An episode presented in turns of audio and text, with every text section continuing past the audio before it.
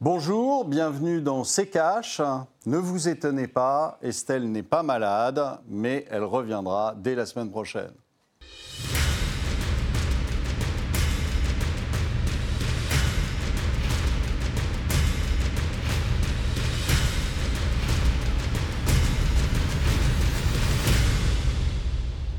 Bonjour, aujourd'hui nous allons vous parler du coronavirus. Remarquez, nous avons ôté nos masques pour ça. Bonjour Olivier, bonjour à tous. Émission donc exclusivement consacrée au coronavirus et plus exactement aux conséquences sur euh, l'économie mondiale de ce que l'OMS qualifie désormais de pandémie. Alors avant de détailler les différents euh, impacts, Olivier, un mot sur euh, la situation générale. Quel regard vous portez sur ce que l'OCDE décrit, je cite, comme le plus grave danger depuis la crise financière? Alors, ce n'est pas le plus grave danger depuis la crise financière. C'est en fait, c'est le révélateur, c'est le catalyseur d'une situation qui n'a jamais été réglée depuis 2008. On a mis la poussière sous le tapis, on a euh, fait semblant, on a euh, mis beaucoup d'argent sur la table pour que le système ait l'air de tenir.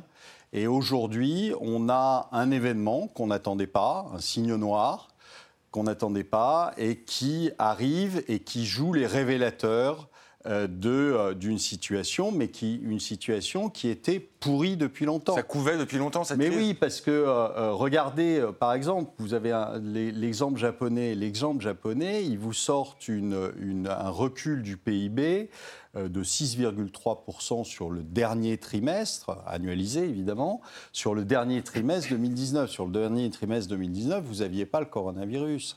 Vous avez eu une baisse du commerce international euh, durant toute l'année 2019. Il n'y avait pas le coronavirus non plus, si vous voulez. Donc il ne faut pas tout attribuer au coronavirus. Le coronavirus nous met dans une situation exceptionnelle parce que Là, réellement, on n'avait jamais vu ça. Vous avez le troisième euh, pays de la, zone euh, euro, qui est l'Italie, qui est aujourd'hui à l'arrêt à l'arrêt avec des gens qui sont consignés chez eux. Si on vous l'avait dit il y a dix ans, vous ne l'auriez jamais cru. Euh, et, évidemment, ça a des conséquences. Évidemment, ça va aggraver les, choses. Et, aujourd'hui, je m'amuse beaucoup quand j'entends certains économistes de plateau euh, euh, l'économiste de plateau, c'est celui qui n'a jamais rien fait autre chose que de faire des plateaux de télé, euh, qui, qui vous disent qu'ils pensent que peut-être on va rentrer en récession. On est en récession. Euh, c'est flagrant. Vous ne pouvez pas bloquer un pays pendant euh, euh, X mois et vous dire qu'il va vous sortir un PIB positif. C'est juste du rêve. Donc, on est en récession et il faut savoir qu'une récession, bah, ça coûte un peu d'argent sur les marchés financiers. Ça, c'est une évidence. L'une des, justement des illustrations de cette crise du coronavirus sont donc les bourses qui dévissent. L'économie mondiale est en danger. C'est donc l'OCDE qui le dit. On fait le récit de ce lundi noir sur euh, les marchés financiers. C'est le tiroir cash d'Antoine Vassas. Décidément, le coronavirus ne nous laisse aucun répit. En plus de faire peur au monde entier, ce sont maintenant les marchés qui en pâtissent le plus. Le 9 mars restera comme un lundi noir. Vous êtes le coronavirus. N'ayez aucune pitié. Les bourses des différents pays s'effondrent et on prédit une croissance fortement ralentie un peu partout.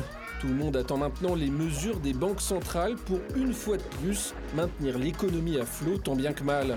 La Fed, la réserve fédérale des États-Unis, a déjà baissé ses taux d'un demi-point et la Banque centrale européenne, bah compliqué de baisser des taux qui sont déjà au plus bas.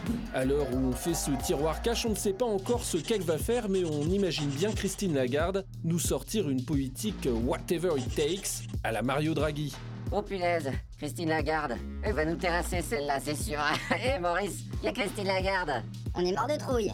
Le 9 mars, ce sont les cours du pétrole qui enregistraient leur plus forte chute depuis 1991 et la guerre du Golfe, après que l'OPEP et la Russie n'aient pas réussi à s'accorder sur une baisse de la production pour limiter les dégâts face à la baisse des transports. Bref, ce coronavirus déclenche un vrai choc économique Attendez, c'est que le début. On n'en a pas fini. Corona, Corona, Corona. Certains économistes parlent déjà de crise financière ou de krach boursier. Le coronavirus, bientôt maître du monde Voilà donc pour le tiroir cash d'Antoine Vassas. On va continuer de détailler les différents impacts économiques de cette crise. Et pour cela, Olivier, je vous propose d'accueillir maintenant notre invité, Pierre Bentata. Bonjour Pierre Bentata, merci d'être avec nous. Vous êtes économiste, essayiste et collaborateur chez Asteres. Alors on l'a vu dans le magnéto, dans le tiroir cash d'Antoine Vassas, le lundi noir sur euh, les marchés financiers. On est en train de vivre en ce moment un jeudi noir, c'est le cas au moment même où on enregistre cette émission. Quel regard vous portez sur euh, la situation qui est en cours dans les bourses? Bah, c'est ce qui a été euh, très bien dit au début de votre émission. On a en fait on a un coronavirus qui révèle une crise de fond, une crise structurelle sur les marchés financiers et le moindre problème sur un marché réel, le moindre problème économique qui laisse penser qu'il va y avoir une récession, va entraîner, euh, entraîne actuellement le bouleversement qu'on observe. On a assisté à un arrêt des échanges à Wall Street. Vous pouvez nous parler de cette situation qui est très rare oui, c'est pas anodin. En principe, quand ça arrive, c'est que vraiment, on s'attend à une panique absolue sur un marché. Alors, les dernières fois où c'était arrivé, c'était moins grave parce que c'était simplement des bots, des algorithmes qui s'étaient un peu monté le bourrichon entre eux et qui, du coup, faisaient exploser des prix. Donc, on a tout calmé. Mais là, on sait que ce sont des humains qui s'inquiètent. Et donc, on sait qu'il y a une vraie panique parce que, au fond, personne n'est dupe. Tout le monde sait qu'il y a un vrai problème sur les marchés. Et j'irai encore plus loin que ce que vous disiez au début. Je pense même pas que ce soit de 2008. Ça date de 2000. On, on vit toujours sur la crise Internet de 2000. Olivier, vous êtes d'accord avec ça? Ah oui, après, euh, moi, je vais, on pourrait remonter aussi à LTCM 98, mmh. etc. C'est-à-dire que euh, depuis ce moment-là, euh, on a des banquiers centraux qui ont dit ne vous inquiétez pas, nous vous assurons. Bon. Donc évidemment, si vous voulez, c'est, on peut faire une, une métaphore là-dessus, c'est expliquer que vous faites du trapèze volant, vous avez un filet, vous pouvez faire le con autant que vous voulez parce que vous savez que vous allez tomber dans le filet euh, si jamais ça se passe mal. Si euh, on vous avait dit à ce moment-là, les gars, il n'y a pas de filet, là vous y réfléchissez à deux fois avant de faire votre saut périlleux parce que vous savez que si vous vous ratez, c'est par terre. Eh ben, c'est exactement la même chose. Au moment de 98, au moment d'LTCM, Greenspan arrive et dit ne vous inquiétez pas, papa est là avec son gros chéquier et il va régler tous les problèmes. Et à partir de ce moment-là, vous avez euh, les banquiers qui se disent on a carte blanche parce que de toute façon, quoi qu'on fasse comme bêtise, on a la banque centrale qui est derrière et qui va régler nos problèmes. Et donc là, on est parti dans, quelque chose qui était complètement débridé avec des gens qui vous utilisaient des effets de levier énormes en se disant mais de toute façon, si on se casse la gueule, euh, c'est pas grave parce qu'il y aura quelqu'un pour payer la casse. Et, euh, c'est vrai que au final, c'est un modèle magique, hein, parce ah que euh, face je gagne, pile tu perds. Donc euh, au final, je suis toujours gagnant. je me répartis grassement les gains et quand il y a des pertes, c'est mutualisé, c'est le contribuable qui paye. Donc on ne peut pas rêver mieux comme modèle économique. Sauf que, euh, évidemment, il y a des moments où ça commence à coincer. Et là, on est à un moment où ça commence à coincer parce que c'est pas fini. On a euh, notre secrétaire d'État à l'économie euh, qui, mardi, nous disait investissez dans les actions. on s'est déjà pris 15% depuis. C'est merveilleux. ces gens qui, qui se, se, croient des, des traders. et, et on sait, euh, ce que je vous disais, c'est qu'une euh, récession normale, c'est 40% sur un marché. Mhm. Donc une récession plus importante, mondiale, avec très probablement des choses qu'on ne, connaît pas, c'est ce que je vous disais. On n'a jamais vu un pays qui était arrêté. La production est arrêté on a vu la place financière en Italie notamment baisser énormément. mais évidemment, mais on, sait qu'aujourd'hui, on va euh, le, tarif qu'on va être obligé de, payer est probablement bien plus élevé que 30 ou 40 et que euh, on, a euh, et à ce moment-là, il faut voir les conséquences que ça va avoir sur les assureurs, sur les banquiers, mmh. etc., sur les fonds de pension. des reculs comme ça de 40 ou de 50% alors que ces entités-là ont mis du risque dans leur portefeuille parce qu'elles n'avaient plus rien en termes de rendement sur les obligations. Donc elles, ont, elles sont allées chercher du risque. Et aujourd'hui, vous voyez ce que, ce que donne le risque. Donc euh, ça, va, ça va faire des dégâts. Pierre Bentata, Autre euh, aspect de cette crise du coronavirus, un peu plus indirect, mais quand même lié euh, à la pandémie, c'est la chute du prix euh, du baril de pétrole. Alors le 9 mars dernier, on était à 33 dollars le baril. Il s'agit de la plus forte baisse depuis la guerre du Golfe en 1991. Cette chute est la conséquence de l'échec des négociations, notamment lors du dernier sommet de l'OPEP. Là encore, on peut y voir un indicateur très négatif. Est-ce que c'est lié de façon très directe à, ce coronavirus? Non, c'est pas lié directement, mais par contre, évidemment, ça va rajouter encore plus de tension sur les, sur les marchés. Ça, c'est certain. Euh, vous, avez, vous cumulez ici le début d'une crise pétrolière ou le début d'un conflit pétrolier avec une panique sur les marchés, qui, en fait, et pour bien comprendre, parce qu'à la limite, ça, ça, peut se résoudre par un effet de communication, par un accord, mais il faut, pour bien comprendre ce qu'on va vivre et ce qu'il va falloir faire, il faut comprendre d'où vient vraiment le, problème. Quand, vous disiez qu'on a, on a, en fait assuré, on a créé un phénomène d'aléa moral où tout le monde prend des risques parce que personne ne les supporte, le problème c'est que quand bien même ça aurait lieu, la raison pour laquelle c'est rendu possible, c'est qu'il y a plein d'argent. Il y a- trop d'argent. C'est vraiment les quantitative easing qui ont créé ça. Et même si on avait des entreprises ou des fonds qui n'avaient pas envie de se comporter d'une façon opportuniste et de faire n'importe quoi ou de prendre trop de risques, en fait, ils sont quasiment contraints de le faire parce que quand vous avez une telle masse de monnaie qui allait que sur les marchés financiers parce que personne ne l'utilisait et qu'en fait les robinets étaient coupés par les banques, tout le monde a pu investir partout. Et donc on a brouillé le signal prix des, des- des- valeurs des différentes actions et on ne comprend plus quelle entreprise est risquée et laquelle ne l'est pas. Et c'est ça qui crée la vraie panique, c'est qu'aujourd'hui, plus personne ne sait si ces positions sont risquées ou pas. Et donc, on, va, on, a un ralentissement économique, on va avoir une véritable crise structurelle sur le marché réel, mais sur le marché financier, on va avoir à nouveau, comme on l'a eu précédemment, une crise de liquidité parce que plus personne se prête d'argent. Et ça, ça va finir encore une fois en récession de bilan. Tout le monde va essayer de nettoyer son bilan et, donc le, marché va être arrêté. Et, et le vrai enjeu là, c'est de se dire qu'est-ce que vont faire ici les banques centrales et les gouvernements Si nous refont le même sketch que ce qui s'est passé euh, en 2008, alors on va recréer encore une fois une bulle encore plus grosse. On va venir justement aux réponses euh, des gouvernements et, de la et des banques centrales. Un mot d'abord peut-être sur euh, les entreprises qui ont été concernées directement par ces chutes dans, dans les bourses. Quel impact, là on, on est qu'au début hein, peut-être de cette euh, crise euh, boursière, mais quel impact ça peut avoir pour euh, des entreprises françaises? Notamment on pense à des grosses entreprises, il y a de grosses pertes pour, euh, pour des entreprises importantes du CAC 40. Non, enfin, moi, je, je- c'est au-delà de ça. C'est-à-dire que euh, si vous êtes en récession, euh, on, a un, on a un vrai souci qui va être un souci euh, justement de dette. Pourquoi? Parce que vous avez des entreprises qui, parce que les taux étaient à zéro, euh, se sont surendettées. Alors, en se disant, bah, de toute façon, c'est pas grave, ça ne nous coûte rien, hein, puisqu'il n'y a pas de taux d'intérêt euh, euh, ou très peu. Euh, le problème, c'est que quand vous êtes en récession, ça veut dire quoi? Ça veut dire que votre chiffre d'affaires va reculer de 10, de 15 Et où elle est la trésorerie pour rembourser les emprunts? Elle n'est pas là. Et ça, ça veut dire quoi? Bah, Ça veut dire qu'en première ligne, vous avez qui? Vous avez les assureurs et les réassureurs qui sont des assureurs de crédit. Il ne faut pas l'oublier. hein. L'assureur, ce n'est pas simplement un type qui vous fait l'assurance sur la voiture. C'est euh, le, principalement, c'est l'assurance crédit. Et l'assurance crédit, euh, euh, il va y avoir des défauts et, et assez largement. Et, euh, et derrière, vous avez qui? Bah, Vous avez le banquier. Et donc, euh, c'est là qu'on on risque dans les... Alors, ça ne va pas se faire tout de suite, ça va se faire dans les six mois qui viennent. Mais c'est là qu'on a un vrai risque.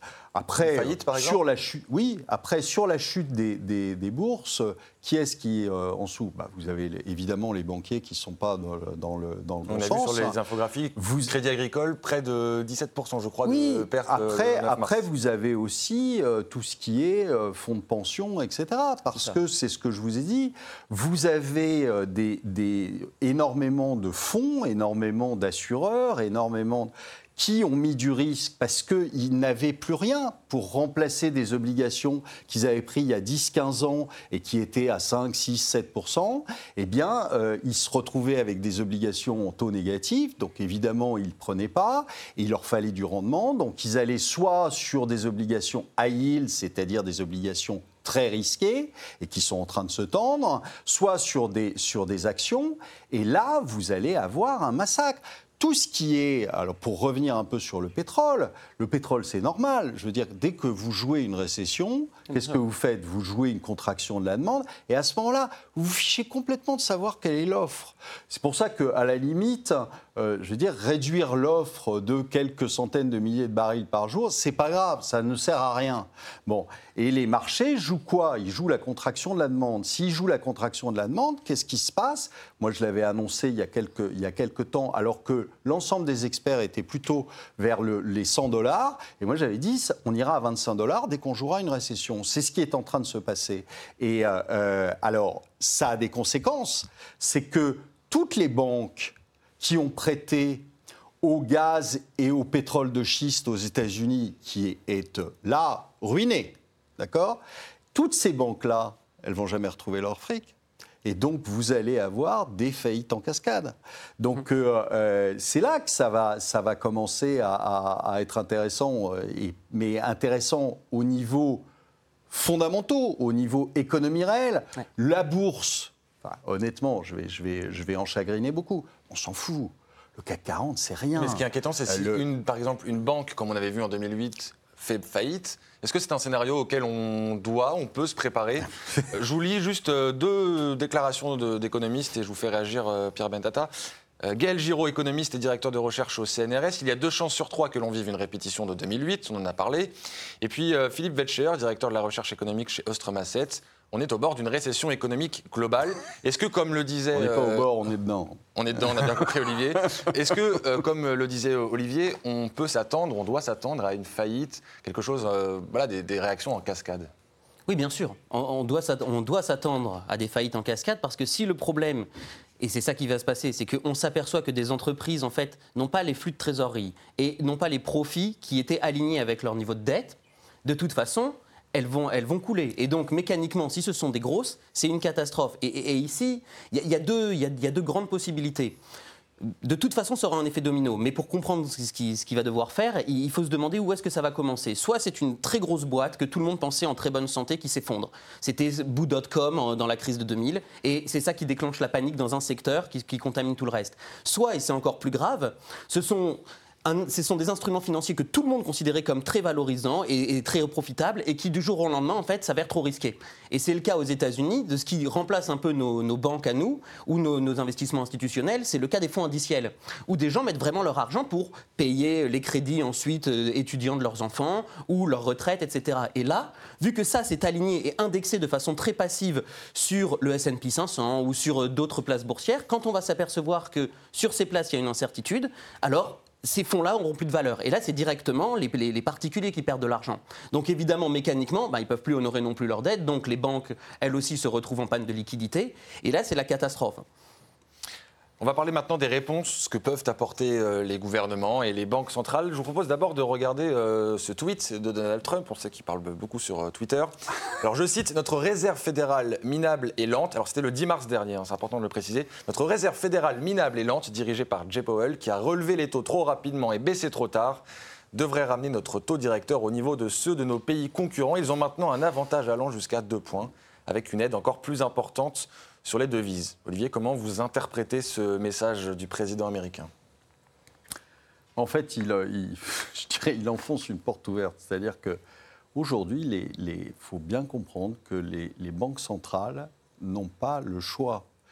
Elles ont euh, fait, elles se sont lancées dans le quantitative easing, dans la planche à billets à partir de 2009, et c'était, c'était le- dès le dès le premier jour, si vous voulez, c'était trop tard. On est tombé dedans.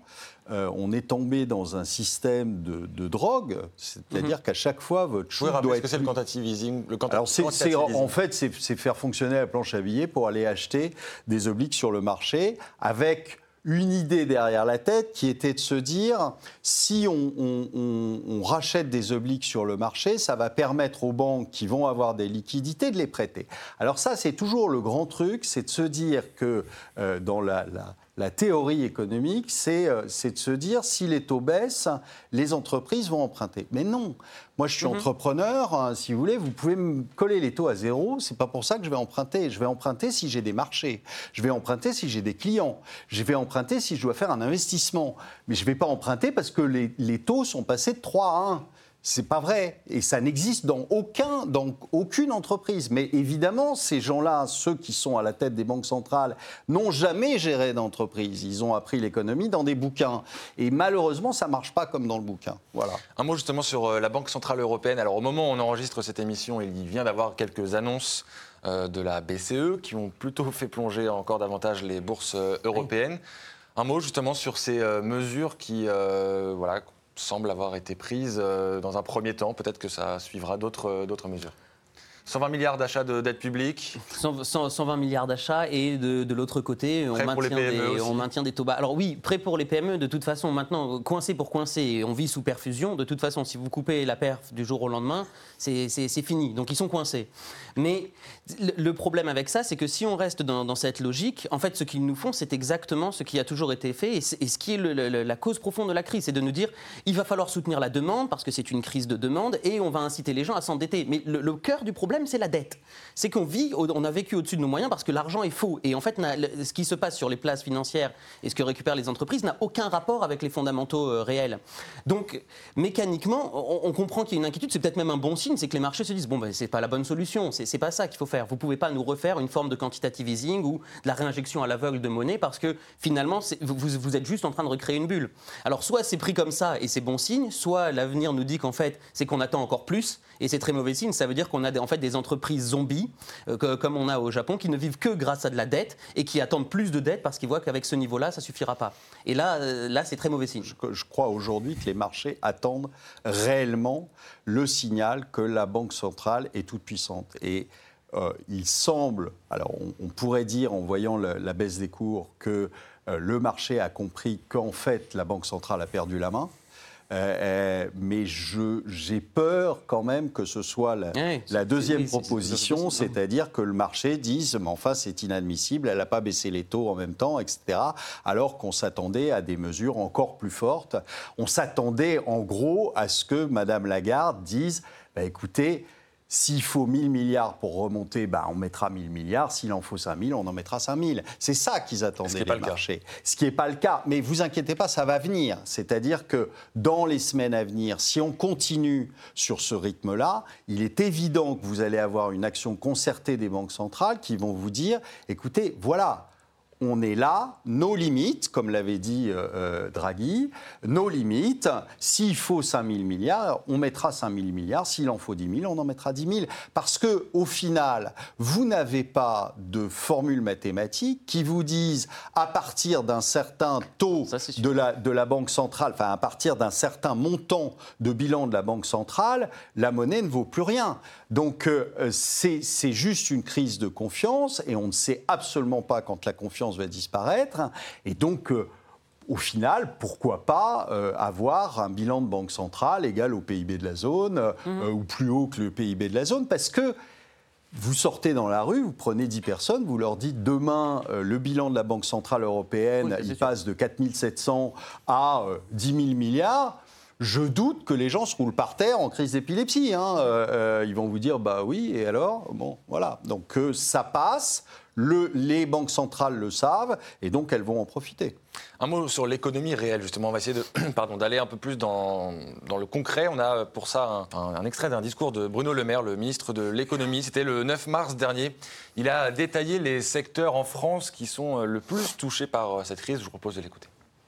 Dès la mi-février, a fortiori euh, début mars, nous voyons un impact très direct de l'épidémie de coronavirus sur notre économie. L'impact se chiffrera en plusieurs dixièmes de points de PIB pour l'économie française. Un certain nombre de secteurs sont très durement touchés et l'impact est violent pour ces secteurs qui étaient présents ce matin. Je vous donne quelques chiffres qui vont été donnés par les professionnels il y a quelques instants. C'est des baisses de chiffre d'affaires de 60% en moyenne pour les traiteurs, de 30 à 40% dans l'hôtellerie, de 25% en moyenne pour les restaurateurs et des chiffres encore plus forts pour tout le secteur de l'événementiel, puisque les, annulations se font aujourd'hui en cascade dans ce secteur-là.